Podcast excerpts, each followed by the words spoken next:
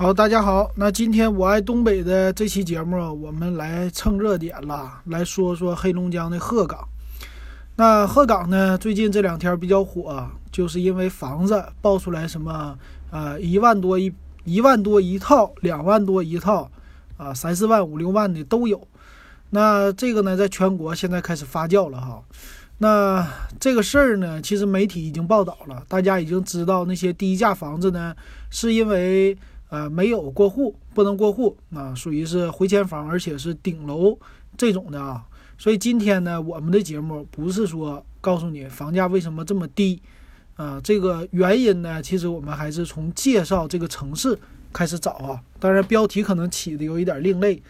那黑龙江鹤岗啊，首先我们来还是我爱东北，仔细的介绍一下鹤岗这个城市，那还有它大概的一个位置啊。那欢迎呢，加我的微信 w e b 幺五三啊，也可以加咱们的群，加到微信以后给你两块钱入群啊。好，那咱们来说一说呗，鹤岗市。今天呢，还是按照百度百科给大家一个一个介绍，然后呢，我们会说一下鹤岗的房子，还有对比一下黑龙江其他城市的我知道的这个房子啊。那先来说鹤岗市的介绍。鹤岗呢，它是黑龙江的一个叫地级市，位于黑龙江的东北部，啊，是俄离俄罗斯比较近的。它叫东南临的是双华江，然后还有佳木斯，然后西边是跟小兴安岭还有伊春，他们说叫为邻。那这个鹤岗大概在地图上什么的位置呢？啊，这个位置呢是在我们的呃中国整个版图的右上角这么一个位置。那这个鹤岗呢，其实就在佳木斯的上边，在佳木斯的上边，然后是离伊春呢比较近，离佳木斯也比较近啊，在伊春的右边，所以那个地方呢，基本上除了呃森林就是种地啊，基本上这种的。然后离俄罗斯呢，从地图上看起来非常的近了啊。其实跟我们上次节目讲到的。佳木斯下边的还有一个城市抚远市，来比的话，它还跟抚远比呢靠近，呃，边界稍微远一点。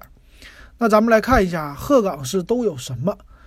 鹤岗市呢，他说它是叫在三个江之间的叫两江一岭围出来的金三角的区域。那下边呢有两个县，还有六个区。在一七年呢，他们的总人口达到一百点九万。说鹤岗呢旅游不错啊，它拥有呢叫大界江大森林，界江呢就是跟啊俄俄罗斯相比的啊，俄罗斯呢它有一个大的江，这个江在地图上看，呃没有命名，但是能看出来这个江呢就是中国的，以这个江为界哈，呃一会儿我再看看这个江到底叫啥名，在地图上百度上看不出来。它还有呢，森林、冰雪、湿地、农业、矿山、石林，还有原生态啊，这是它的一些特色，叫旅游资源。而且呢，他们有叫龙江三峡，是黑龙江的十大旅游景区之一。还有三个国家级的原始森林公园，叫国家矿山地质公园，以及黑龙江流域博物馆啊。所以你去那儿，基本上就是看自然景色，啊，人文的话是体验东北的文化了。东北的文化呢？他说，鹤岗是女真人的故乡，是满族、满洲皇族的发祥地啊，清金文化的聚集地啊，这是介绍的。那另外的产值这些我们就不说了。最近白菜价什么的一直提到产值在下降。那咱们来看看啊，鹤岗，他说有一个别名，别名呢叫三金之城。中国的鹿城就是梅花鹿那鹿，还有梅城，还有湿地之都，啊，它是电话区号是零四六八，可以说比较向下的啊。那呢，它的总面积达到了是一万四千六百八十四平方公里，人口一百点九万，啊，相对于来说比较少。那火车站就一个，车牌是黑 H 啊，黑 H，用东北话说。那咱们来看看呗。他说历史严格呢，严格的非常早，啊，一直到什么中华民族先民劳动生息和繁衍的地方，说很早就有人了，啊，从周代、唐代、辽代什么的这些都有。那在光绪三十一年，就是一九零五年的时候呢，叫设汤原县，鹤岗地区啊属于这个汤原县。啊，在民国初年的时候，这个地区呢又属于叫绥兰道汤啊，绥兰道汤原县是这样的，原来是一个县哈。后来呢，在民国十八年，就是一九二九年，他们就把道这个给它废掉了。汤原县呢直辖于省，就是属于省下边的了。鹤岗呢还是属于这个县下边的，所以其实。在最近的媒体报道里边说，鹤岗原来是个镇啊，就是属于县下边的嘛。下县下边一般都是镇嘛。那什么时候改的叫鹤岗市呢？是叫民国三十八，就是一九四九年五月份，叫合江省的建制撤销，并入了松江省啊。然后兴山市属于了松江省，所以呢，兴山市。就改名为叫兴山市人民政府。那之前鹤岗属于叫独立的一个县啊，然后呢属于应该是兴山市了。然后呢，在一九四九年十一月二十四号，由兴山市改称为鹤岗市，属于叫松江省。所以在等于说建国开始以后，它就真正的变成了叫鹤岗这个名字了啊，撤的变成市了。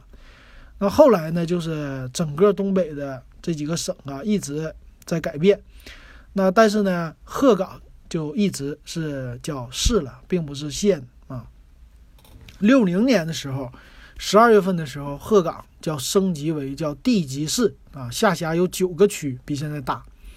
还有呢，六六年改成由黑龙江省直辖，不是别人托管的。后来呢，在八七年最后一次改变的啊。就是佳木斯的叫罗北县，还有绥滨县划归给了鹤岗市。那这就是鹤岗的一个历史的一个沿革。那鹤岗下边呢有几个区啊？市的辖区呢叫兴山区是主的呗，啊，向阳区、工农区、南山区、兴安区、东山区啊这几个区六个区。那区的面积最大的呢好像是。东山区啊，四千一百八十五平方千里，平方公里就这样的。下辖两个县叫罗北县，还有绥滨县。那人口呢？它这里边没有具体的一个介绍啊。但是看起来鹤岗市并不大啊，整体来说并不是太大的。那其他方面的地形地貌，这个我们简单说一下吧。他说呢，它是叫西北啊，叫。地势呢是西北高，东南低。西北是左上角，左上角高；东南呢就是右下角啊，右下角低。属于呢三江平原向小兴安岭山地过渡的一个明显上升地段，所以整个市呢可以分为叫低山丘陵、慢岗平原沟谷及慢滩四种地貌的类型，啊是这样的。然后山区呢占了市区总面积的百分之七十二，这是西北。然后全市森林分布呢集中的区域只有山上，啊，山比较多啊。山峰呢说小白山最高了吧，这里边达到了一千零二十二米的海拔啊，一千米的海拔可以说不小的一个山了啊。那另外呢还有河，有山有河有森林啊，还有沼泽，基本上这就是它大概的一个情况啊。那咱们再来看一看气候字就不用说了啊，最低的说极端最低温度是零下三十四点五度，相对来说比较低。那剩下的资源方面呢，有水资源比较多，矿产资源说是之前它是靠这个煤、煤气啊，就是油，还有什么盐金、砂金、铁各种矿石啊，产量比较丰富。然后动物资源呢，就是咱们东北。常有的梅花鹿啊，啊，这个叫麝还是什么啊？野猪啊，棕熊、鹳、獐子、雕、丹顶鹤啊，这么多的动物，很多种。然后东西呢，植物的资源也是因为有森林嘛，有森林的话，靠近小兴安岭，所以是人参、五味子、枸杞、刺五加、黄银、黄芪吧，叫各种名贵的山珍的药材，还有蕨菜啊这些的，其实和佳木斯很类似啊。只要是有山的地方，基本上这些东西都有。那人口的分布啊，人口的分布呢，总人口不是一百点九万吗？其中呢，城镇的人口相对来说还比较多，八十三点三万，所以农村人口偏少的这么一个城市，可以说城镇化的率非常高的一个城市啊。男女比例也基本上是，基本上是一比一吧。嗯，就是男性的比重总人口的百分之五十点零五，女性百分之四十九点九五，基本上就是一比一对称的。那其他方面呢？经济啊，这个咱们就不说了。第一、第二、第三产业啊都不说了。教育，教育呢，他说拥有全日制的高等学校一所啊，招生只有七百一十一人，在校生呢两千五百一十二人啊，就比较少。然后中专有六所。普通的中学有三十四所，啊，还有小学有四十一所，啊，相对于来说还有特殊学校一所，幼儿园一百三十七所，所以相对来说呢，整个城市啊，就是高等教育不是那么特别的多啊，啊，文化教育这个也不说了，医疗啊什么的都不说了，啊，交通运输方面呢，它是主要是公路、铁路、水运、航空，航空呢，它是有。呃，自己没有机场，主要是去佳木斯的一个机场。那相对于来说，公路还是比较发达的。公路的话呢，主要是到佳木斯，啊，就可以说你从哈尔滨看地图的话啊，哈尔滨你直达鹤岗的话，是可以走一个是佳木斯叫 G 幺零幺幺这高速啊过去，还有一个呢就是走 G 啊幺幺幺幺过去以后可以改道。啊，走一段叫 G 二二二这么一个高速啊，反正总的来说呢，没有一个中间直达的，你基本上就是要么经过佳木斯，要么呢你就经过绥化，然后往伊春的方向去，中间岔到鹤岗啊，是这种的情况。所以相对来说呢，鹤岗的地理的位置啊，还有城市的级别呀，并不是太高的。那媒体现在主要说的意思呢，说鹤岗它集中在就整体来说那几个城市啊，它集中在什么呢？黑龙江的右边，就是黑龙江的东边的这个部位，就咱们鸡脑袋这个部位哈，相当于鸡脑袋鸡嘴这部位呗，就是鹤岗、双鸭山、七台河、鸡西、牡丹江啊这几个城市，相对于来说属于叫。资源型的城市啊，就介绍了一大堆资源型城市的什么有煤矿啊啊，有什么这些矿产呐这些东西吧啊，只要是资源一枯竭了啊，这些城市就完了啊，就是人就特别少了。相对于来说的，那就是人口的流失呗，往啊其他地方走的啊，这个就多一些。还有水稻。他说呢，黑龙江的黄金水稻可以行驶五千吨级别的船舶，然后呢，能以较低的运价进入日本海，啊，就是因为它有这颗江，有这个江呢，我看起来啊，他说能进入日本海，是从哪儿走呢？我是没看出来，啊，他自己说的那肯定是松花江了，走松花江，但是松花江从中国。从鹤岗走，我还真没看出来怎么走啊？具体基本上经过佳木斯的，所以呢，这个还是给他打一个问号的啊。啊，其他方面呢，就是它的风景名胜了。它比较有名的地方呢，叫原始生态游。你听听啊，原始生态就是你进原始森林，它叫中俄黑龙江三峡，还有丹顶鹤湿地、白龙潭、白龙峡谷，啊，还有小兴安岭原始森林公园。人文景观呢，主要就是看界碑、国门，啊，中俄会晤厅，还有叫明山岛金沙滩浴场，啊，俄罗斯风情园。所以基本上你就是，还有中俄互市贸易区，啊，界江口岸。所以你基本上就是去看边界的，啊，这个和佳木斯下边的鹤抚远市啊、黑匣子岛啊这些其实都一样的，啊，都是中俄贸易的。所以你去那儿呢，就感受一下边境的风情。还有民族风情，民族风情游呢是鹤岗国家森林公园，还有一些民俗风情园啊，还有鹿城西湖公园，就这些吧。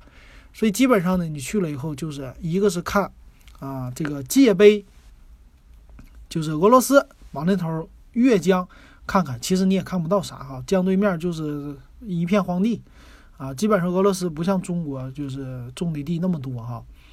还有啥呢？就是你能看看，呃，原始森林啊，基本上是这些。还有一些他们的著名人物啊，著名人物这里边好像我认识的就是，呃，鹤岗的一个是殷秀梅啊，叫女高音家，这个大家应该都认识吧，唱歌的。还有一个东北的那个叫于洋，大长脸啊，这个看辽宁台的应该知道大长脸啊。这个还有一些有名的人物啊，也是出自于鹤岗的。相对于来说，鹤岗还是出名人的。那基本上就是这些了，这就是一个鹤岗的简单的介绍了，啊，相对来说这个城市比较小，所以介绍的东西不是那么特别的多啊。那咱再来看一看这个鹤岗的房价，鹤岗的房子呢，其实我在网上找，找了一下，什么房天下还没有，基本上不多，但是呢，五八同城很多啊，我就简单看一下啊，呃，看看五八同城你打开呢，总体来说的价格哈。低价的房子有，那就是这里边选择的话，有最低的两万块钱的，但是不多啊。五万块钱的就十万以下的也有，但是不多。大部分呢，我看集中在第一页翻的还是十万以上的房子。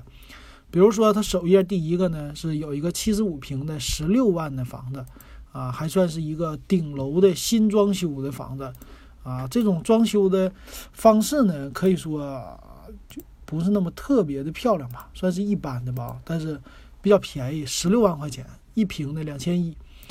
那其他的房子呢，也有什么八万块钱的六十四平的房子啊，贵的话也有，贵的话呢是两户，呃，平台上叫一楼两户，一共一百四十七平的房子，四十二万，就一户差不多二十二万，也就这个价格了啊。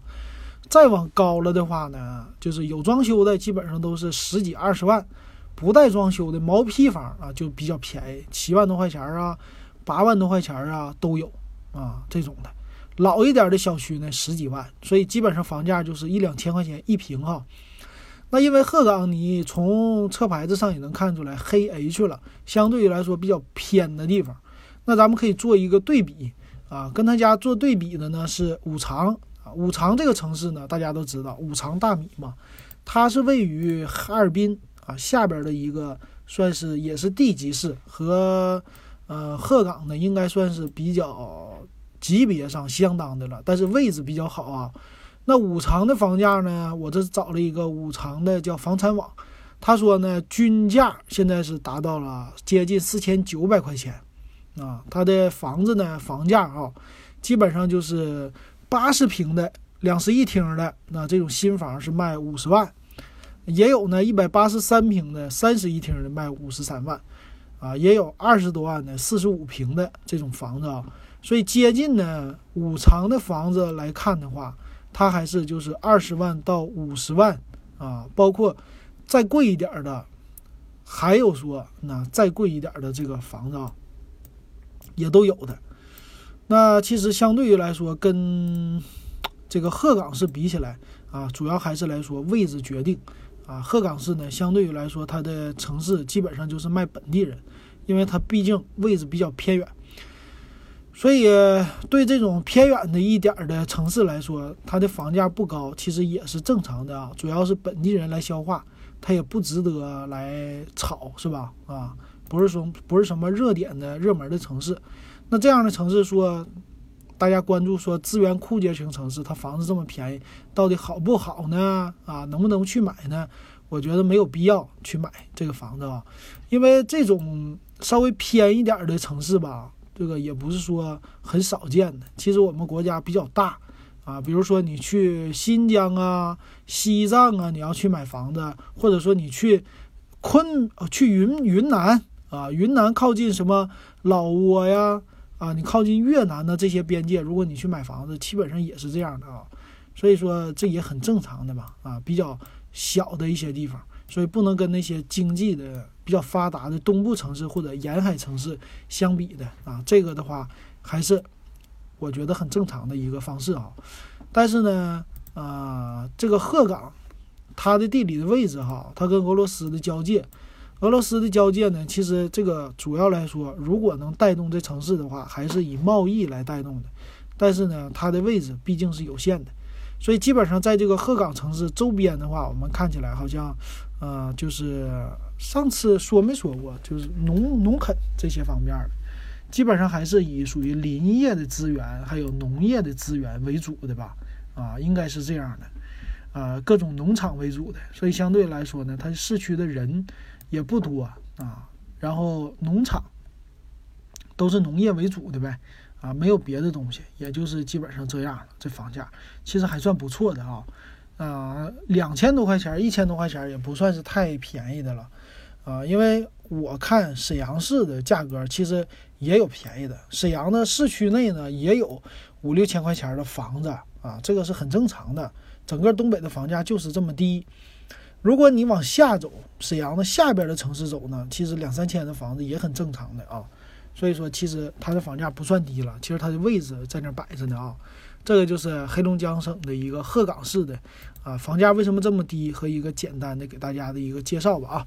好，那这期我爱东北就给大家说到这儿。